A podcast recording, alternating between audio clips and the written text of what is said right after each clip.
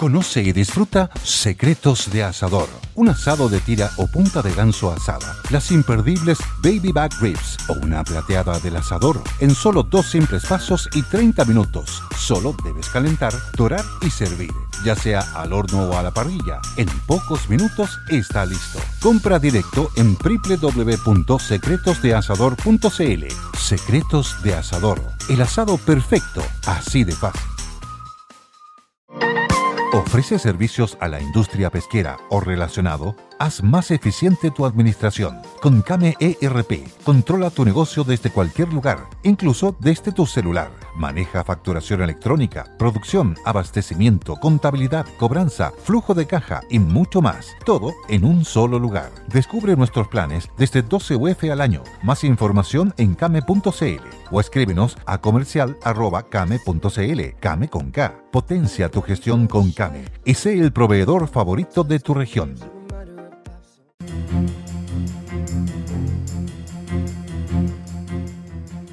Dos de la tarde con un minuto, estamos comenzando. Buenas tardes, mercado. Vamos con los titulares. Inversión extranjera durante el año 2019 subió en 31%. Nuevos detalles de la reforma de pensiones que ha ocurrido en los mercados, qué impactos ha tenido la firma de la primera fase para poner o comenzar a poner fin a la guerra comercial y más. Vamos a hablar de eso en Buenas tardes, Mercado.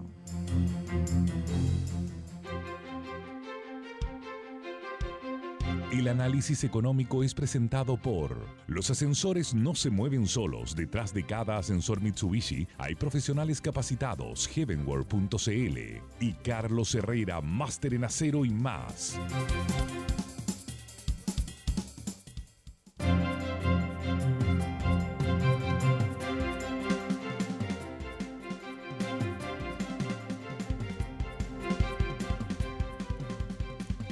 Dos de la tarde, casi en punto. Estamos comenzando con todo. Buenas tardes, Mercado. ¿Cómo estás, Tomás? Bien, Bárbara. Bien. Tomás Flores ya lo escucha. Eh, estaba eh, Bárbara Briceño quien le habla. Ya estamos instaladísimos para comenzar este nuevo programa. ¿Cómo va todo? Una buena noticia, Bárbara, en este contexto de tantas malas noticias. La Agencia de Promoción de Inversión Extranjera, Bárbara, Invest Chile, que es un servicio público que depende del Ministerio de Economía, entregó el reporte ya con el cierre del año 2019 y señaló de que efectivamente la inversión extranjera en Chile eh, alcanzó a 18.448 millones de dólares, con un incremento de 31% con respecto al año anterior. ¿Cómo? Sí. no, muy buena ¿Hasta tú estás sorprendido? Muy buena noticia. Lo que pasa es que hay mucha inversión, Bárbara, que, que a veces, claro, algunas veces la destacamos, la destacamos nosotros aquí, pero hay otra que, que pasa como más, más, más de manera más discreta. Más claro. piola. Dicho, una cosa interesante, Bárbara, es que China fue durante el año 2019 el principal inversor. China invirtió en Chile 4.852 millones de dólares. Bárbara. En cosas como, por ejemplo, claro, yo ya no me acordaba ya, pero suponte tú, eh, hay una compañía china que se llama State Grid, que se compró Chilquinta. Mm. Se compró Chilquinta en 2.230 millones de dólares. También, efectivamente, hay una empresa china que se compró Australis, los salmones. Eso yo me acuerdo que lo comentamos. Eso lo comentamos. Sí. 920 millones de dólares. Sí, porque además es harta plata. Don Isidoro Quiroga. Mm. Los saludos. Él fue el que vendió. Eh, también, efectivamente, un proyecto que se llama eh, eh, Río Bueno, eh, por 380 millones de dólares. Eh, y también, efectivamente, claro, yo también me había olvidado, Didi, la aplicación. Ah, también. También, ¿te fijas? Entonces, el, el- el China, con quien habitualmente solo teníamos relaciones comerciales, les comprábamos celulares eh, y cosas así, y les vendíamos cobre y cereza y cosas así, se está convirtiendo en un inversionista importante en Chile. Y eso es bueno, a mi juicio, Bárbara. ¿Te fijas? Es bueno porque, porque eso te lleva a tener relaciones económicas más, más estables en el tiempo. Porque una cosa es con quien hacer negocio. ¿Te fijas? Que tú le vendes cobre y le compras celulares. sí, pero ahí cada uno se mantiene en su Claro, país. En Claro, fondo. cada uno se mantiene en su país, pero ya distinto es cuando ya tienes chinos que están haciendo inversiones en Chile, lo cual implica que esa empresa china tuvo que hacer la evaluación de cómo, cómo veía la economía chilena y efectivamente también empieza a mover la aguja para el otro lado también, es decir, de inversión de chilenos en China. Ahí también hay que poner ojo en un asunto, porque eh, lo hemos comentado varias veces, los chinos, a diferencia de los occidentales o los países con democracia, no tienen esa, ¿cómo se puede decir? Ese premio por el tiempo. No. Entonces, no está la desesperación en qué va a pasar de acá a un año o dos, sino que ellos miran siempre muy a largo plazo. Entonces, si ellos en su análisis consideran que en el largo plazo vamos a estar bien e invierten en nosotros, bueno, ta- estarán mirando algo que nosotros no, que estamos bastante más pesimistas. Fíjate que hoy día salió, bueno, ayer en la CEP en realidad, la percepción de cómo viene la economía y cómo está, Muy mala. Es- muy, pero muy mala. muy mala. 56% de la gente que fue entrevistada encuentra que la economía está mal y otro porcentaje importante muy mal. Solo era como un 7% los que creen que está bien, muy bien. Entonces, eh, estamos muy pesimistas nosotros. Entonces, efectivamente, esta, esta noticia es una buena noticia en términos de, de la relevancia de, de los chinos en nuestra, en nuestra economía. ¿ok? Porque de hecho, si usted fija en el caso de, de, de todos los, todos los mitos que en su momento existieron cuando Tianqi evaluó la posibilidad de poder entrar, que finalmente entró en la propiedad, ¿te acuerdas que poco menos que iba a venir un barco chino y se iba a llevar todo el litio? No, y que además iban a venir espías a instalarse en la No, empresa, claro, que iban a tomar entonces- todas las estrategias y se le iban a llevar a las No, otras me parece que se llevan bastante bien ahora. los chilenos con, con, con los chinos. Entonces sí, eso hace muy bien. Además que eso nos permitió una recaudación histórica, ¿te acuerdas? Sí, claro. Fueron como, Recaudación tributaria. como mil millones de dólares Así solo es. por esa transacción. Exactamente. Así que Entonces, una muy buena felices. noticia, Bárbara, en relación a inversión extranjera. No sé cómo irá a estar este año, pero efectivamente buena la gestión de Invest Chile, que es la agencia pública, Bárbara, que se dedica justamente a esto, a promocionar Chile en otros países, en recibir a potenciales inversionistas extranjeros y explicarles las reglas del juego y qué es lo que hay que hacer para invertir, etcétera, etcétera. Hoy nos están preguntando muchos auditores qué está pasando con el Facebook que nos estamos transmitiendo. A ver, ¿qué pasa con Facebook? Ah, no sé, no sé. Ah, está de vacaciones. Sí, porque yo le dije al auditor que estamos de, está de vacaciones. ¿Y el- cómo el de la mañana sí? Es que en la mañana hay Ajá. otro que está de turno a esa hora. Lamentablemente. Multitarea debería ser la, la- la capacidad de... Claro que aquí, aquí tengo un compañero que no, él no aprieta el botón. No le corresponde. ¿Viste? Hay que hacer una de reforma. llegar al robot. Hay que hacer una reforma. Sí. O automatizar, dices tú. Que se programe solo. Entonces, una buena noticia además, Bárbara, eh, en la segunda de hoy, en el diario La Segunda, se hace una nota que me pareció interesante sobre las cerezas en China. Está, pero, pero mira, Bárbara, está, pero el frenesí. El 25 de enero se inicia la celebración del Año Nuevo Chino y efectivamente, déjame buscar la nota por acá, el, el- las cerezas se ha convertido efectivamente en la estrella, en la estrella en China. ¿ok? De hecho, déjame ver, ellos tienen, ellos tienen eh, una aplicación que es como el equivalente a, Twitter. Te fijas, ellos no ocupan mucho Twitter. Y en esa aplicación que tiene más de 500 millones de personas, efectivamente, l- una caja de cerezas chilenas está siendo usada como símbolo de buenos deseos. O sea, te mandan así como una tarjeta de Twitter, una cosa como así, con una foto de una caja de cerezas chilenas. Ahora, hay que decirlo, qué ricas son las cerezas. Son, No, sin duda. eh, o sea, es una fruta de verdad muy, muy rica. Y también ahí sí se nota, porque hay otras frutas que quizás no tanto, Tomás, pero eh, en el caso de la cereza se nota demasiado la diferencia de las que son de exportación, de otras que quizás no es que necesariamente sean o no de exportación, pero en el fondo hay algunas que son muy ricas y otras no tanto. Y eso hace que sean mucho más caras también. No, sin duda, sin duda. Quizás hay otras frutas que en general tienden a ser siempre más o menos parecidas. Pero una cereza rica, por algo son una joyita en, en China. Así es. Así que buenas noticias con nuestros amigos chinos. Qué rico partir así, porque habían otras noticias que no eran tan buenas en los últimos días, pero bueno, pensando en lo que ha sido el. Pensando en lo que ha sido la firma, eh, Tomás, de la primera fase. ¿Cómo vamos con eso? Eh, ¿Ha habido 30 más días. impacto? No, no ha habido impactos adicionales. Eh, antes de 30 días, a partir del día de ayer, efectivamente tienen que entrar en aplicación los elementos del acuerdo. ¿ok? Si alguno de los auditores quiere leer el acuerdo, déjame ver, yo lo vi hoy día en la mañana. No me acuerdo el acuerdo. Mira, yo, yo tuiteé, de esto está el acuerdo completo, porque entrevisté a Jorge Satt, que es el director de... Ah, sí, lo vi. Sí, ¿pues ¿lo viste? Sí, por supuesto. Mira, el director de, el- de los estudios internacionales de la Universidad Católica, no, es. el centro, perdón, Centro de Estudios Internacionales de la Universidad Católica, Y, y él tuiteó, de hecho yo lo retuiteé, así que ahí lo pueden encontrar eh, con una foto de la entrevista y puso el link para descargar el acuerdo completo. Así que en, arroba Bárbara Briceno K, ahí lo pueden encontrar. Ahí está. Está efectivamente el acuerdo que firmó Trump con los chinos. Sí, bueno, y pueden aprovechar de ver, por ahí también está el link de la entrevista, porque así eh, uno va entendiendo, va- uno se aprende harto respecto a, a todos los impactos que No, y tiene. don Jorge sabe de un maestro en No, todas esas sí. materias internacionales. Sí, sabe harto. Entonces, aprovechamos de dar una vuelta por lo que está ocurriendo. Aquí hay que ponerle ojo, porque lo que está pasando en esa zona es bien complejo. Ahora, claro, de repente nosotros que estamos tan lejos, al no tener una amenaza incipiente como de un día para otro, pareciera que las cosas se calmaron, pero en realidad no. Es una zona que siempre está en tensión. Siempre todos quieren pasar por encima de los otros, entonces en cualquier minuto siempre puede estar, está como en ebullición. Y obvio que eso puede tener impacto a todo el mundo. Por algo estamos tan Así es. preocupados. Así, que ahí le voy a dar una miradita.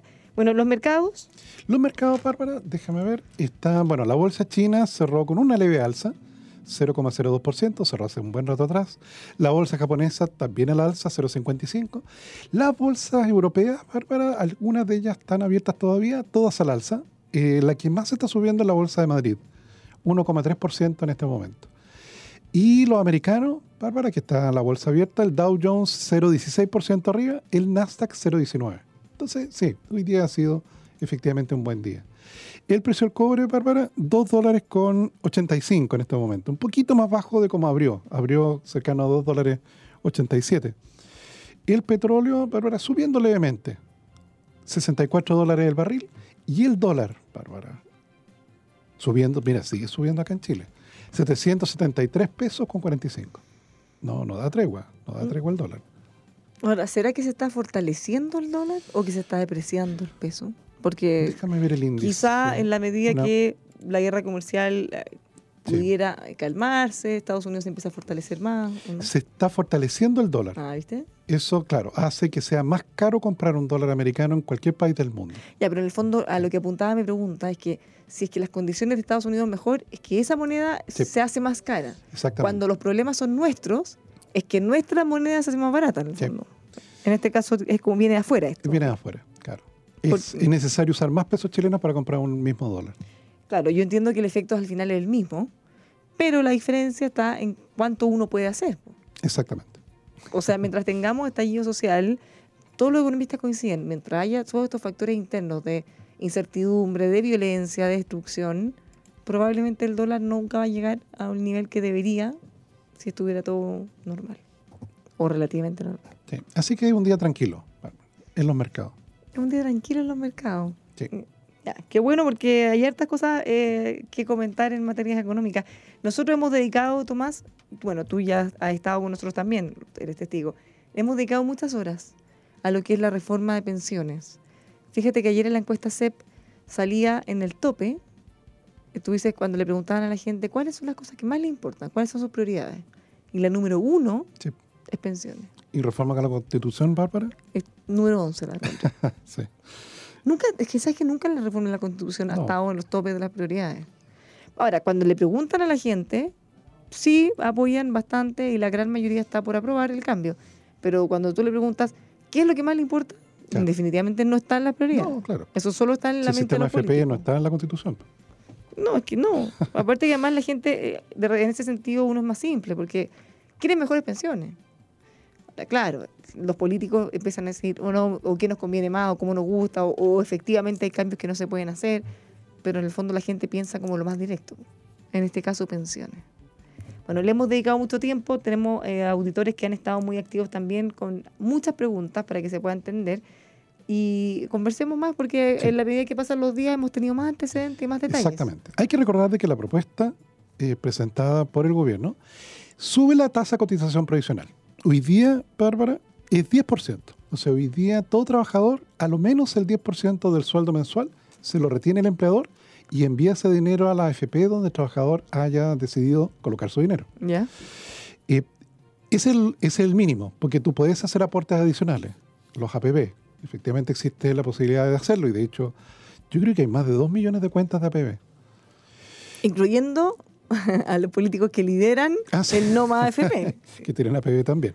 Hay que recordar de que la gracia del APB es que, bueno, y también del ahorro obligatorio, es que ese monto de dinero que tú dedicas para ahorrarlo en tu fondo de pensiones está exento de impuesto a la renta.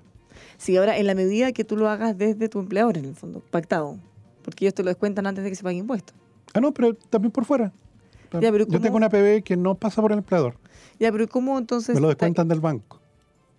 Ya, pero ¿cómo está exento de impuestos si tú Cuando la- hago la declaración de impuesto a la renta, se reconoce el crédito tributario. Ah, claro, porque en el fondo, sí, a ver, toda la plata que llega a mi cuenta, ya pagué mis impuestos. Sí, Entonces, ah, o sea, si yo meto plata al EPB directamente sí, puede hacer un convenio que te lo descuentan como un pack. y eso me aparece en mi declaración de, Sí. lo- de renta de todos los años. Exactamente. Usted ha hecho APB, por tanto, tiene derecho a este crédito tributario.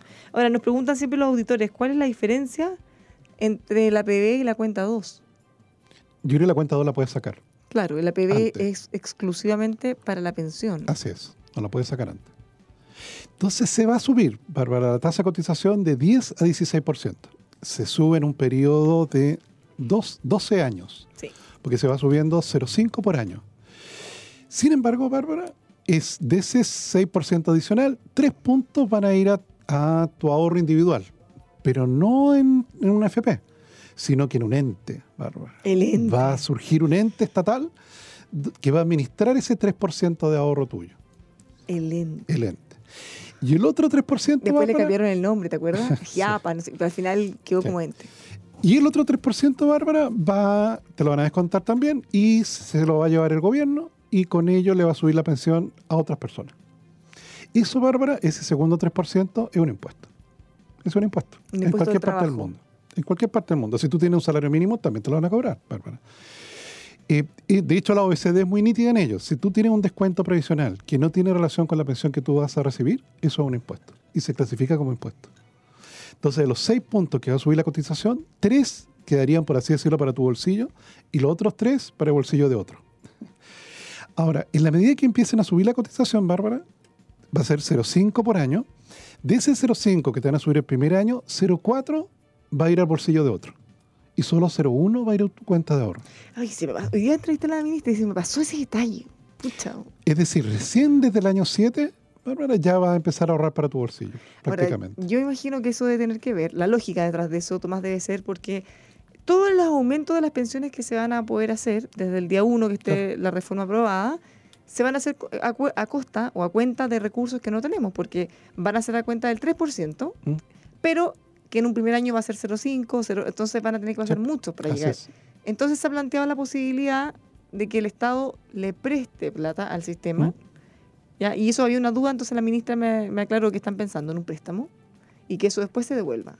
No que sea plata que se, se ingrese al sistema. ¿Se que volverá, Bárbara? Nunca se va a devolver. Nunca se va a devolver.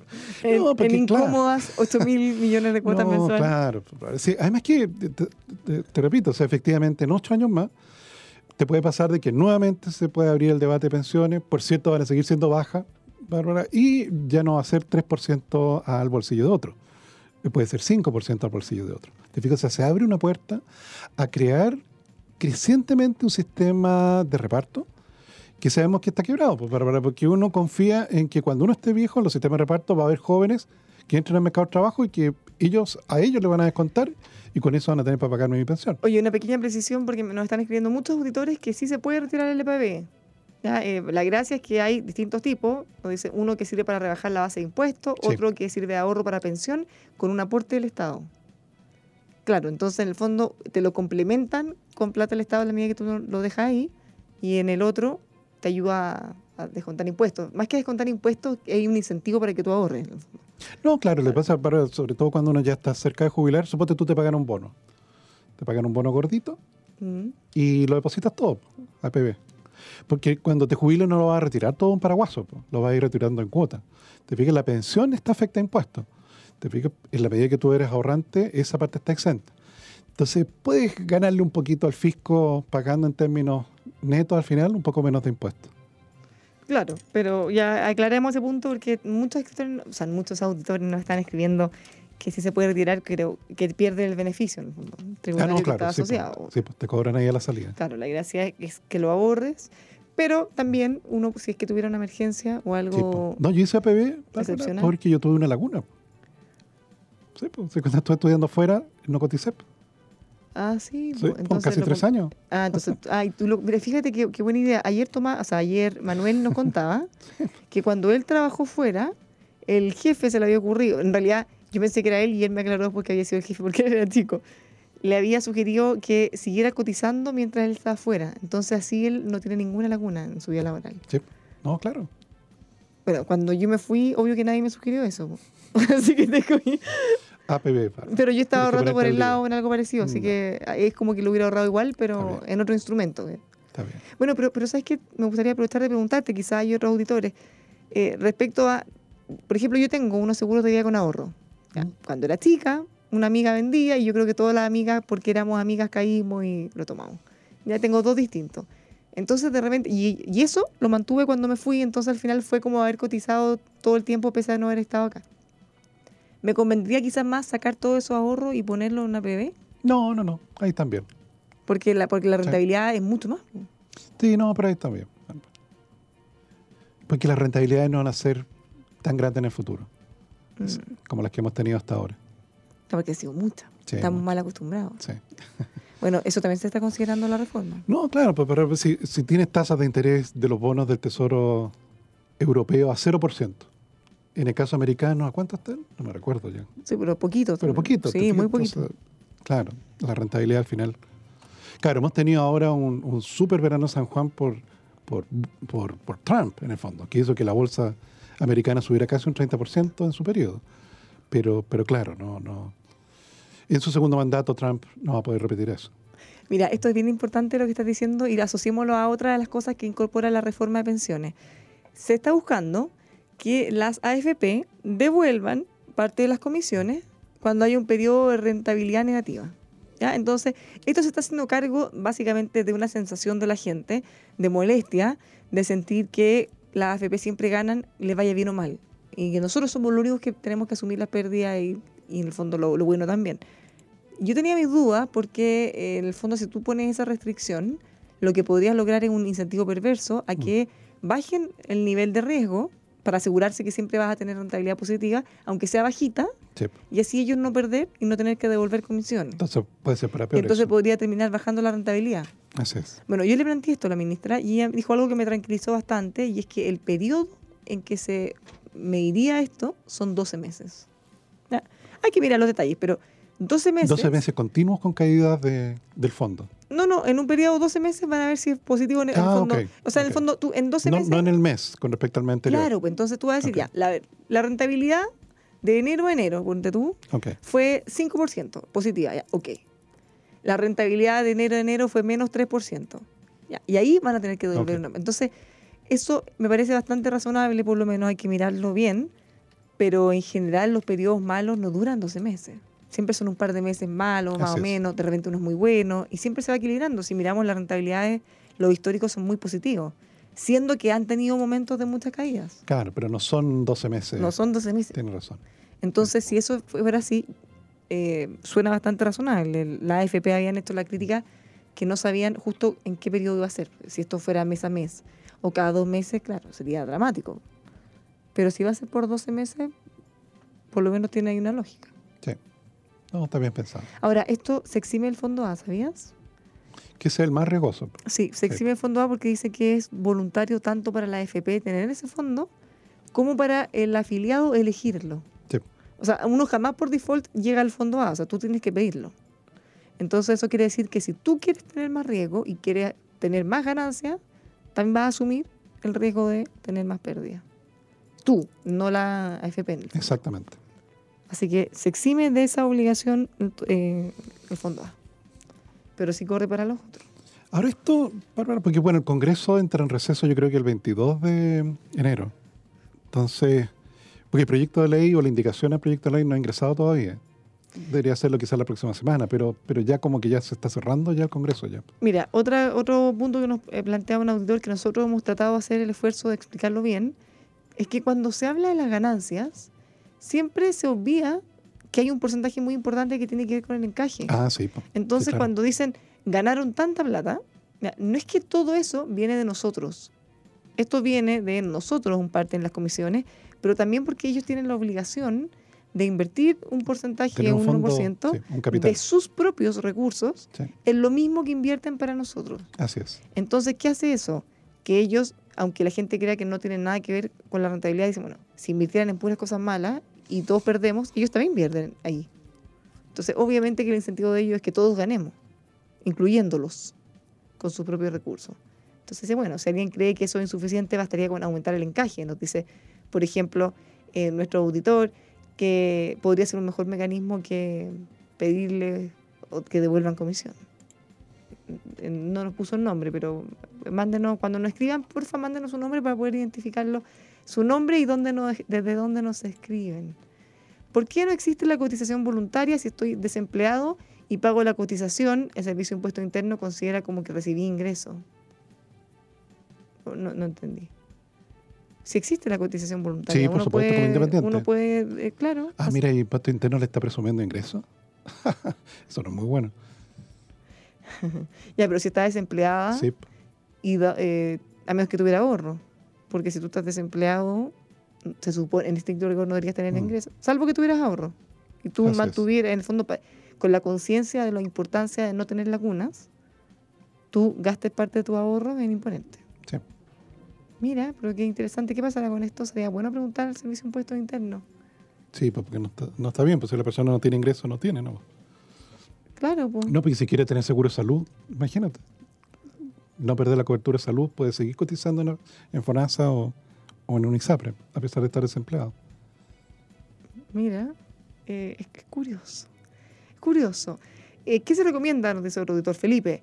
¿APB pero no en AFP? De la forma que lo hace Tomás. Ayúdeme que quiero reforzar mi futura pensión. Que cotice, cotice. Donde, no, donde quiera, sí. como quiera, pero hágalo, Sí. si es que puede. No, no, no le podemos dar recomendación, pero cotice, cotice. 70% de las utilidades son por encaje. ¿Viste? Sí, no, claro. Por eso, entonces, cuando la gente dice que es una brutalidad, todo lo que ganaron, como si eso fuera lo que toman de nuestras cuentas, en realidad no es. 70%. 70% es de lo que ellos ganan por inversiones que hicieron con su plata, están obligados a hacer. haciendo exactamente lo mismo que hacen con Sí, nuestros Están obligados a hacerlo. Ahora, esto debería ponernos, aunque suene como ridículo, debería ponernos contentos, porque si ellos ganaron, quiere decir que nosotros ganamos Sí, también. claro. Por eso está, por eso se creó. Eso está ligado. Para, para estar ligado, claro. Este año el con- el Congreso no debería salir de vacaciones. Se planteó, Bárbara, tú sabes, el problema que surgió es que está bien, los parlamentarios podrían decir, oye, vamos igual, pero ¿y los funcionarios? Los funcionarios se toman vacaciones en febrero. Sí, y surgió otra cosa, que habían contratado eh, obras de remodelación, de ascensores, arreglos, mantenciones. Entonces, como que- Derratizar. no digamos nada más. Entonces se van a ir de vacaciones, sí. Sí, porque ya está todo con olor. Ahora, lo que podría olor, pasar, Bárbara, es que, porque esta fecha que te doy yo, el 22, es porque está el calendario de que la última semana de enero es distrital. Podría, que no, podría ser que no se la tomen distrital y que efectivamente tuvieran una última semana de sesiones en la última de enero. Ah, eso es muy probable. Eso Me lo han planteado también. Mira, otra auditora, este, ojo para la auditora o auditor que nos escribió antes, nos dice Bernardita de Providencia. Lo más probable es que esa afiliada cesante se cotizó mal y no marcó la categoría afiliado cesante o independiente. Claro, o sea, si, si se siguió cotizando con las mismas condiciones de antes, puede ser que haya quedado mal. O sea, que, que With the Lucky Land slots, you can get lucky just about anywhere. This is your captain speaking. Uh, we've got clear runway and the weather's fine, but we're just going to circle up here a while and uh, get lucky. No, no, nothing like that. It's just these cash prizes add up quick. So I suggest you sit back, keep your tray table upright, and start getting lucky. Play for free at LuckyLandSlots.com. Are you feeling lucky? No purchase necessary. Void where prohibited by law. 18 plus terms and conditions apply. See website for details. With Lucky Land Slots, you can get lucky just about anywhere. Dearly beloved, we are gathered here today to. Has anyone seen the bride and groom? Sorry, sorry, we're here. We were getting lucky in the limo and we lost track of time. No, Lucky Land Casino, with cash prizes that add up quicker than a guest registry. In that case, I pronounce you lucky. Play for free at LuckyLandSlots.com. Daily bonuses are waiting. No purchase necessary. Void where prohibited by law. 18 plus. Terms and conditions apply. See website for details. En el sistema se le considere con una calidad distinta a la que tiene, ¿o no? Puede ser. Sí, revíselo. ¿Ya? Bueno, eh, nos vamos a la pausa. Antes de eso, le damos consejos. Carlos Herrera, siempre Carlos Herrera, si quiere hablar de acero, hablamos de Carlos Herrera. También de construcción y ferretería, siempre carlosherrera.cl. También los encuentra en Santa Rosa 2867 San Miguel Master en acero. carlosherrera.cl. Teobservo.cl protege su empresa a través de tecnología antidelincuencia, antirrobos, con cámaras de seguridad full visión nocturna para que sí pueda ver nítidamente lo que está pasando, siempre desde cualquier lugar, cualquier dispositivo móvil. Vemos por sus intereses en teobservo.cl.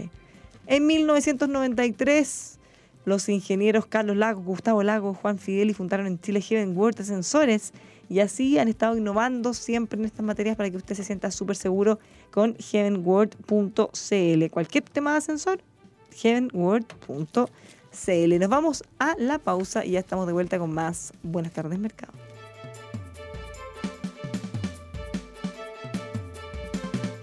Ahí está Cristian, pegado a su celular y sin meterse a la piscina, pero se levanta. Está decidido, señoras y señores. Corre y se lanza de bombita. Se lanza con todo. ¡Grande Cristian!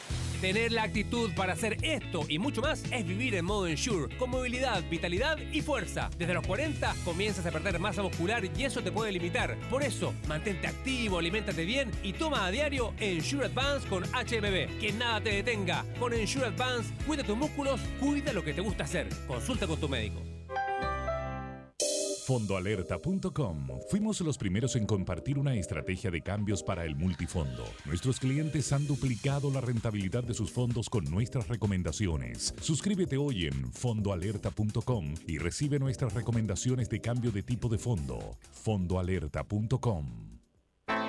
Ven a Óptica Santa Lucía con la nueva línea de anteojos ópticos con sobrelentes antirreflejos, con protección solar y con espejos de dos colores polarizados. Óptica Santa Lucía, la mayor cantidad de marcos ópticos con los más atractivos diseños. Y también para niños, los más bonitos, cómodos y resistentes lentes ópticos Miraflex. Óptica Santa Lucía, ver bien para vivir mejor. Solari y Compañía Limitada, 65 años al cuidado de tu vista. 802, esquina San Antonio, Santiago. Fue en 1950 cuando don Carlos Herrera Arredondo inició su negocio comprando chatarra, la que cambiaba por acero terminado. Y como todo emprendedor, era chofer, cargador, operario, vendedor y gerente. Este espíritu nos forjó y lo mantenemos hasta ahora. Y es el espíritu de Chile. Como hoy y siempre, seriedad, servicio, lealtad y compromiso con clientes, proveedores y empleados. Carlos Herrera, máster en acero y más. Amor, acuérdate que tenemos que hacerle cambio de aceite al auto. Ay, mi amor, podría hacerlo tú. Yo estoy con poco tiempo. Uy, yo no entiendo mucho. Y capaz que no quede bien.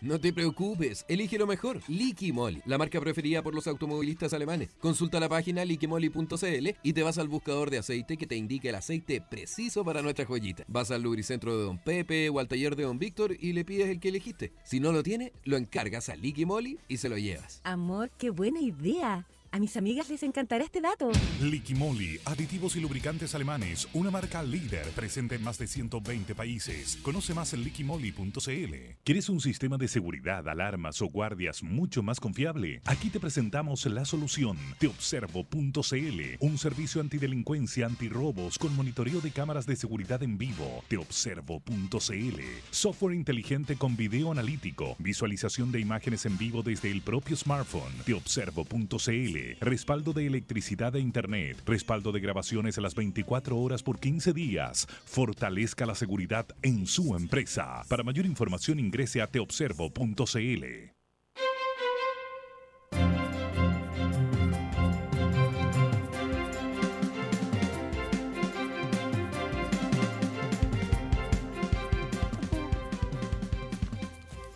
Ya estamos de vuelta, le habla Bárbara Briseño junto a Tomás Flores. Estamos comentando detalles de lo que está pasando con la reforma de pensiones. Nos escribe Rodolfo Valparaíso.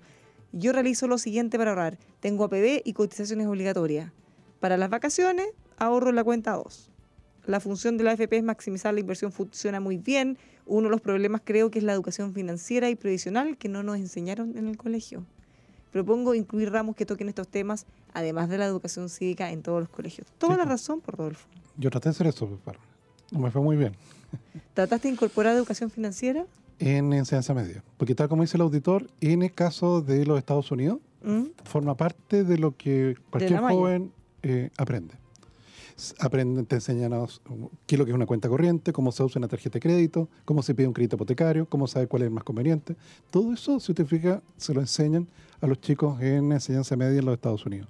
En cambio acá no, nada de eso ocurre. Ni siquiera a veces en, en la universidad. Entonces, eh, traté, fui al Ministerio de Educación en su momento, cuando estaba en el gobierno, y el problema, Bárbara, es que eh, se produce un fenómeno en el cual hay muchos contenidos que desean ser incorporados a la malla. Que se enseñe ecología, que se enseñe esto, que se enseñe lo otro. Entonces me dijeron, mira, ponete a la fila. ¿Por qué? Porque efectivamente hay muchas personas que quieren agregar contenido y bueno, tú eres una más de... Ahora, pudiese existir, esa fue la promesa que me hicieron, que en aquellas horas que se están incorporando de educación cívica, efectivamente pudiese haber algunas horas dedicadas a educación financiera. ¿Qué tiene que ver? Tiene que haber porque hay esfuerzos que hace el CERNAC, hay esfuerzos que hace, por ejemplo, algunos bancos, como lo hace el Banco Santander en ese programa que se llama Sano de Lucas, ¿ok? o el BCI u otros, pero, pero no es suficiente. Entonces, las personas a veces toman un crédito mirando la cuota, Bárbara. Ven que la cuota no es muy alta, pero si hicieran el cálculo se darían cuenta de que en realidad compraron un televisor y terminan pagando como tres televisores. No, claro. Sí. Hay que hacer bien, hay que hacer bien. Por eso tiene toda cotización de crédito. Tiene que efectivamente ver un número que está en el recuadro superior derecho de la cotización que se llama la carga anual equivalente, el CAE, que está expresado en porcentaje. Mientras más pequeño ese número, significa que menos es, menor es el costo de, de contratar ese crédito. Asimismo, en la parte de abajo de la hoja tiene que aparecer las cuotas y va a aparecer cuánto es el monto de dinero que una vez que termine de pagar el crédito va a haber dedicado al pago del mismo. O sea, te va a decir, usted pidió un millón de pesos y cuando termine de pagar este crédito va a haber pagado un millón y medio. Eso te permite compararlo con una cotización de otra institución de manera tal de poder elegir la más conveniente. Claro, y no solo con una cifra, porque muchas veces entre los seguros y así te empiezan a poner un desglose que No, uno claro. no se da cuenta. O realmente eso pasa mucho también con los créditos hipotecarios. Te dicen tasa 2.2, por ejemplo, y otro te dice tasa 2.4. Ya, pero después cuando tú empiezas a ver el seguro incendio, el seguro no sé qué, los al final realmente el que tenía la tasa más alta puede ser más barato. Sí, po. Hay que En el, cotizar. en el raya para la suma. Claro, pero hay que cotizar y quedarse con, con, el final. Con el más O conveniente. sea, con, así es. claro, hay que cotizar así como hasta con la ultra cuota. Bueno, ¿cómo andan los mercados en este día? En este día? Déjame ver, Bárbara, si ha habido algún cambio en la aguja. El dólar aquí en Chile, 775, Bárbara. Sigue subiendo. Sigue subiendo. Y mira, ya que cierre el día viernes, porque ya se está acercando ya a los 800, no. 775 pesos en este momento. Bárbara. No muchas transacciones, ¿ah? No muchas transacciones. Se han transado aproximadamente 1.163 millones de dólares. Lo habitual es como 1.500, más o menos, como 1.500 millones de dólares en un día. Pero los viernes es algo menor. ¿Nos viene algo? ¿Está en todo Y el cobre, ojalá que agarre vuelo o no, pues, Bárbara. 2 dólares 85 está cerrando el día de hoy. Había abierto más, un poquito más alto, en 2.87. ¿Y por qué está retrocediendo? ¿Qué se ha imaginado? ¿Qué se imaginaba? ¿Qué se ha imaginado? Solo puede cambiar hacia arriba, Sí, no hacia abajo. Ya, bueno, pero es poquito más, ¿no? o sea, poquito menos en este un poquito caso. menos. sí. Mira, rentabilidad negativa en fondos de pensiones. Eso lo comentamos. Eso lo comentamos hace un ratito. Y si la razón de la pérdida es causada por seguir recomendaciones de gurúes. Ay, no había pensado en eso. Imagínate. ¿Qué pasa si tú sigues a los gurús y te andas cambiando cada rato y capitalizas todas las pérdidas? Y después la rentabilidad es negativa. No, pero es que esa rentabilidad se mide en los fondos, no, Sí. no en tu desempeño. No. O sea, en el En el fondo, ellos pueden decir, "Ay, el fondo E, después en 12 meses la rentabilidad es tanto. En tal fondo la rentabilidad es tanto. Sí, así es. Porque si uno se anda cambiando a cada rato y pierde plata como loco, como ya ha pasado cuando le siguen el juego quienes quieren destruir el sistema, que finalmente termine perjudicando al afiliado más que el sistema, se comen esa pérdida, no importa. Me, me gustaría saber por qué las AFP no informan en forma simple, ya que mucha gente cree que lo que invierten es solo las cotizaciones. Claro, por lo que estábamos comentando Pero la antes. cartola, eh, bueno, no sé si todas las cartolas serán iguales, ¿ah? yo creo que son bien parecidas, ¿ah? porque habitualmente las cartolas están diseñadas por el regulador en términos de cómo se informa. Y en la cartola, menos que yo recibo, Bárbara, te dicen cuánto era el fondo hace tres meses atrás, Claro. cuánto es el fondo ahora, cuánto de eso creció por las cotizaciones y cuánto creció por las ganancias de interés. Me lo entregan bien, bien detallado. Sí, yo, yo creo que... De hecho, la mayor parte, el número más gordo es la rentabilidad, ¿eh? mucho más que las cotizaciones que uno, que uno ha hecho. Sí. Claro, lo que pasa es que como, como yo ya llevo varios años, el monto del fondo ya es más gordito ya. Entonces, un 10% de algo gordito eh, es gordito también. Claro, es harto. bueno, Sí. el- justamente cuando hacen ejemplo, muestran, pues, cuando tú le decís que la rentabilidad ahora, el último periodo fue 17%, Sí, así es. ya pues eso, eh, si tú lo tomáis en alguien que ya ha ahorrado harto, es mucha plata. Sí, pues. Tú, Una persona, imagínate que tiene 6 millones de pesos, Mucha plata. 17 pesitos adicionales, Mm, Sí, pues, sin moverse del, del escritorio. Es mucha, mucha plata. Dicho el fondo C, Bárbara, que es el más antiguo, déjame buscarlo acá, estoy en la página de la superintendencia, el fondo C es el más antiguo, ah, porque antes no había multifondos. Los multifondos se crearon el año 2002. Desde el año 81 existe el fondo C, que es el más antiguo, y el promedio de rentabilidad, Bárbara, del fondo C, desde julio del año 81 hasta diciembre del 2019, ha sido de 8,1% real, por Ocho sobre inflación. Por eso, Bárbara, una persona que empezó a cotizar en esos años, de cada 100 pesos que tiene hoy día, más o menos 70 pesos son eh, los intereses reajustados, los intereses que ganó. Claro, porque una cosa es esa rentabilidad, el porcentaje, y otra es cuánto el total de los ahorros corresponde a rentabilidad. Sí, Entonces, cuando te dicen 70% es pura rentabilidad, Sí. No, pues es muy importante. por Tal eso es tan importante. Manuel, Imagínate tuviéramos claro. más plata, ¿verdad? O sea, de hecho, Manuel, por eso siempre lo repite, no es fácil encontrar en el mundo un fondo que, déjame ver, del año 81 al año 2019 son, ¿cuántos años, Bárbara? 40 años casi. Que en un periodo cercano a 40 años rente 8% real. Eso es bastante difícil de encontrar. O sea, sí. Por algo tienen equipo. Claro, si el problema, Bárbara, es que si esa persona no hubiera tenido laguna, probablemente la pensión que tendría sería parecido al salario promedio que tuvo al- a lo largo de su vida. Pero si tienes una laguna, Bárbara, como la que señala la, mira lo que señala la ministra hoy día en la entrevista que tú le hiciste. Ella dice que en promedio los trabajadores chilenos cotizan solo 15 años. Sí, de su nosotros, vida. nosotros nos habíamos quedado con una cifra un poquito mayor, ¿te acuerdas? Es que los que se están jubilando hoy día, Bárbara, tienen 20 años de cotización. Pero esto es peor, imagínate lo que dice, pero imagínate, Bárbara. O sea, de, piensa tú, eh, los años laborales nuestros van a ser como 40, 45 años de nuestra vida vamos a haber estado trabajando. Claro. Y que de esos solo 15 cotizaste, obviamente la pensión no te va a alcanzar, pues, si no hay magia en esta cuestión. No, pues y ojo, solo 15 con sueldos que son bien bajos. Porque claro. quizás, o sea, al final tú estás cotizando 15 años con sueldos muy bajitos y con un porcentaje muy bajo. No, claro. Entonces, por mucho que se haya triplicado tu ahorro, es muy poco. Es muy poco.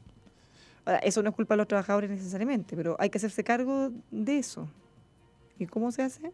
Bueno, con todas las eh, medidas que se están eh, contando. Yo llevo, Bárbara, 31 años cotizando. Ay, ¿cómo tú ves cuánto ibas cotizando? Ah, que no es que me acuerdo mi primer Ah, tú, sueldo. tú lo ves de tu... Ah, ya. ah, pues que tengo laguna entre medio. Me tengo que hacer cargo de esa laguna. Te tienes que hacer cargo. sí. Yo llevo 31 años, años cotizando. Debería... ¿Y cómo uno se puede hacer cargo de las lagunas? Con APB.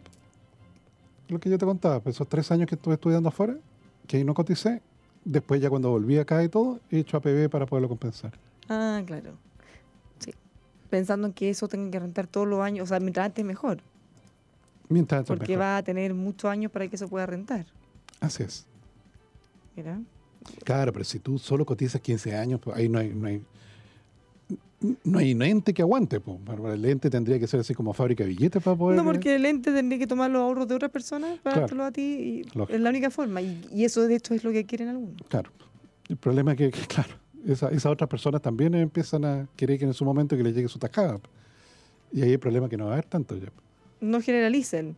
Yo llevo 26 años, no dice un auditor. Ya, si no, no es una cifra de nosotros. Esa cifra de los 15 años que mencionamos es una que menciona la ministra Sí. hoy día en, en una entrevista Muy de sí. Ya, Y ella menciona con los datos, tampoco una generalización, co- la evidencia muestra que el promedio era más, más o menos 15 años. Es muy poco. Muy poco. Fíjate que el supuesto cuando se hicieron la, la AFP era 40. Sí, pues. No, y además, Bárbara, en el sistema antiguo, si tú cotizabas menos de 20 años, eh, no tenías pensión. No, perdías todo, Bárbara. Te fijas en el sistema antiguo, una persona que cotizaba 15 años no tenía pensión. Entonces, eh, acá no, pues acá va a tener pensión y más encima le van a meter la mano al bolsillo a otros trabajadores que no son para nada ricos para subirle la pensión a esa persona. Mira, otro auditor que tiene un sueldo, eh, un ingreso alto, ya dice que él ha cotizado 26 años con un sueldo promedio sobre el, el ¿Cercano al imponible, no, sobre el tope, y hace 10 años con casi el doble del tope. ¿ya? Y la AFP le dice hasta ahora que eh, la pensión sería eh, casi un tercio de su sueldo actual. Claro, pero es que si hay tope, Sí, pues hay hay que, que hacerse cargo. tope, Porque, sí. ojo, Sí. Ojo, porque que si una persona que gana 2 millones cotiza por el tope, eh, su pensión va a ser la misma que alguien que gana 15 millones y cotizó por el tope. Exactamente. Porque hay un tope máximo. Que debe estar como en 2.300.000. Entonces, ese porcentaje de Sí. la pensión no se puede sacar sobre el... Uno no puede decir que el- la pensión es un porcentaje chico del sueldo total si es que uno gana 15 millones o 4 o 5, porque uno no impuso por eso. No. Ahora, si él dijera, yo voy a poner el 10% de los 10 millones o 4 millones, a través de APB. Claro, ahí, Ahí sí, ahí sí. Ahí sí. ahí debería ser, ¿o no? Así es. Eh, Tomás, ¿es verdad que cuando uno cumple 60 años te mandan al fondo E? Sí, es verdad. es verdad. bueno, yo no me quiero salir del fondo B y C, que estoy. Le tengo que avisar a la FP. Y te van a sacar de ahí. te van a llegar al fondo B. Bueno, si Manuel Cascarrabias, Sí. Bengolea, siempre reclama porque lo sacan a la fuerza y él Sí, no quiere. Sí, claro. No, ahí, lo que pasa es que, claro, cuando uno ya se acerca a jubilar, si tuviera el dinero en el fondo, un fondo riesgoso como el A o el B, y viene una crisis como la crisis subprime, y pierde la mitad de su ahorro, claro, ya no te queda vida laboral para poderte recuperar. Sí, otro problema que nos cuenta Javier, eh, que tiene toda la razón, es que el periodo más importante es el, el que uno en general tiende a ser menos responsable o menos eh, metódico y categórico, es cuando somos jóvenes, las Sí. primeras. Así es. Las primeras eh, Son las más valiosas. cotizaciones son las más valiosas porque son las que van a cotizar, las que van a aumentar rentabilidad durante más años. Entonces, claro, si uno no cotizó cuando era joven, de repente, por mucho que se ponga Mateo, cuando ya le quedan pocos años o, o en la No mitad de la carrera, Claro, no alcanza. o sea, perdiste 20 años de rentabilidad de, de eso.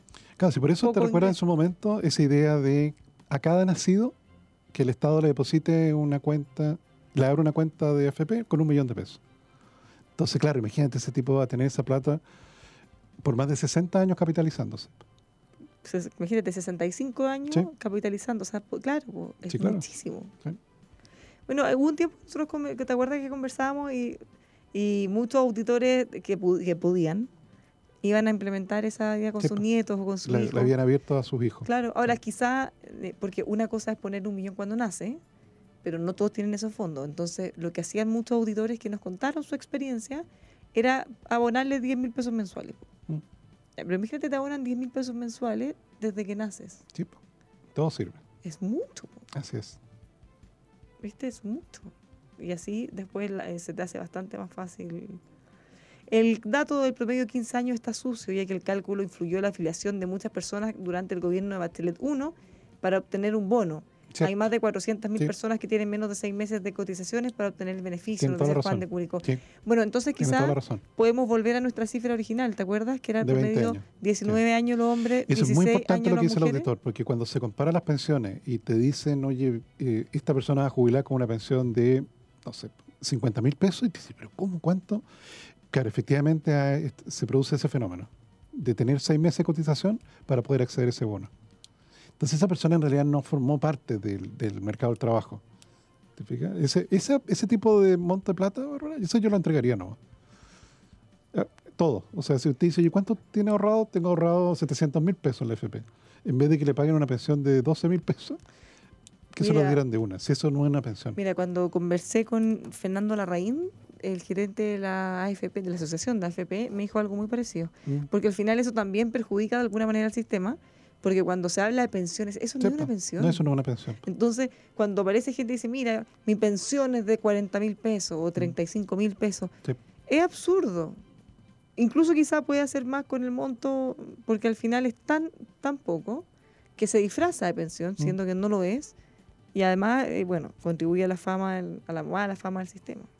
De hecho, yo conozco un caso de, que por la circunstancia de la vida tiene una pensión así como mini, que es Sebastián Edwards.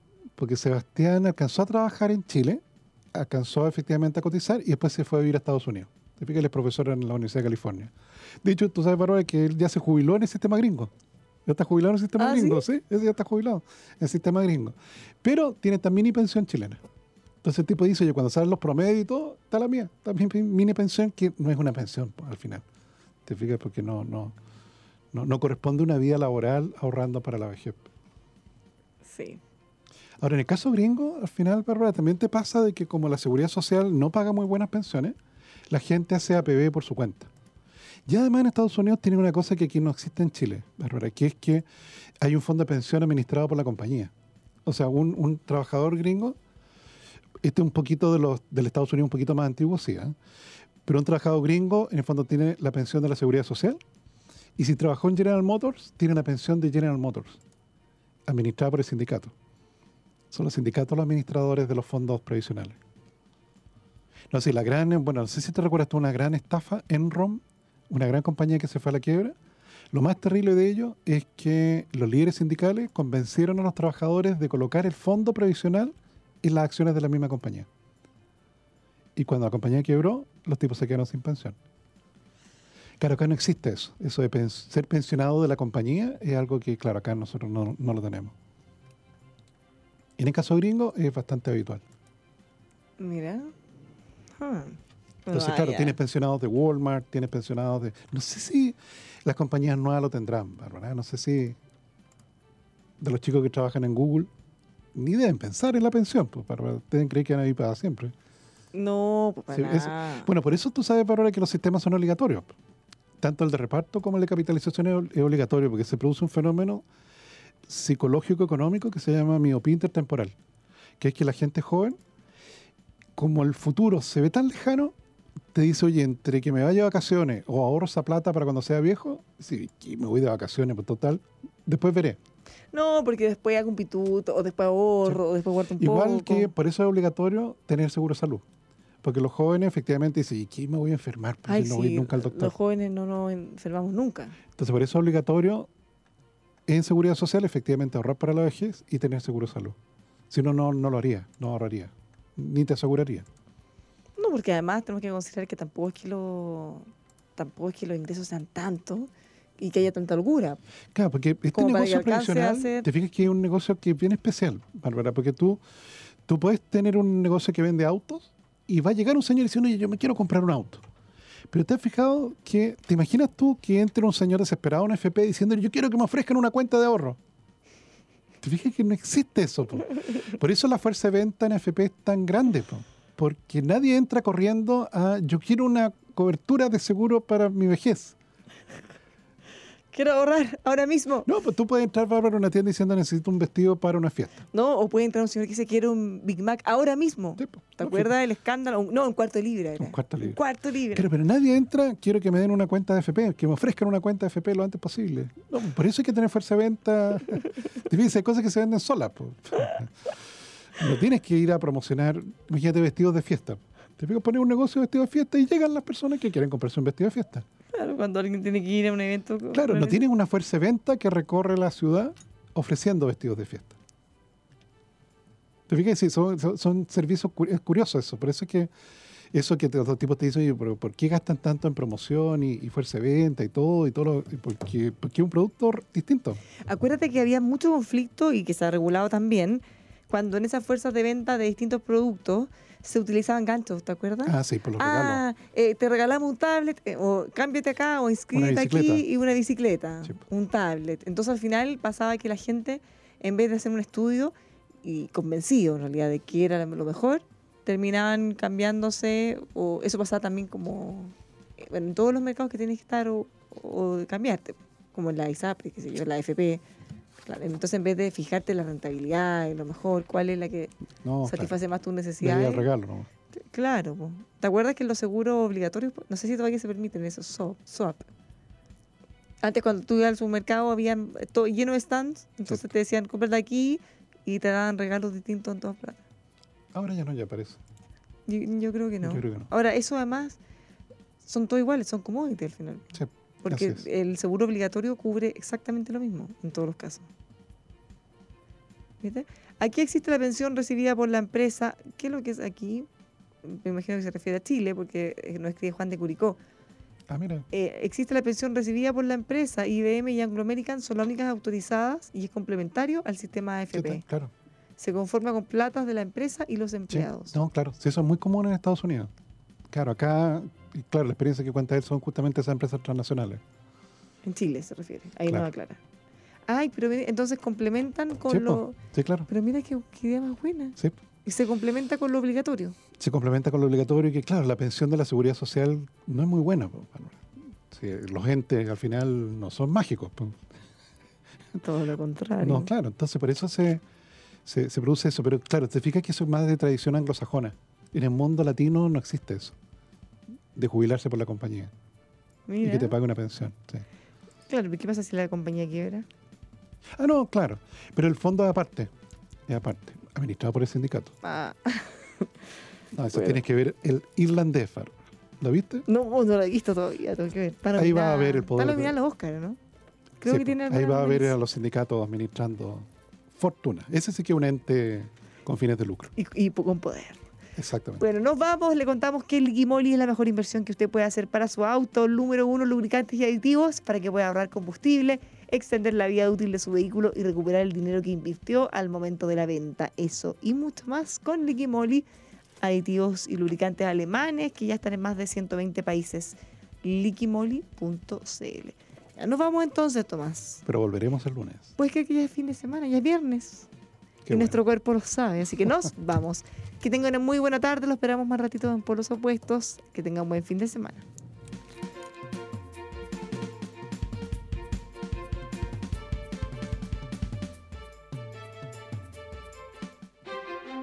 Esto fue Buenas tardes Mercado de lunes a viernes a partir de las 14 horas. Una presentación de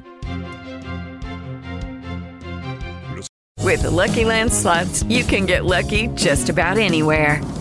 This is your captain speaking. Uh, we've got clear runway and the weather's fine, but we're just going to circle up here a while and uh, get lucky.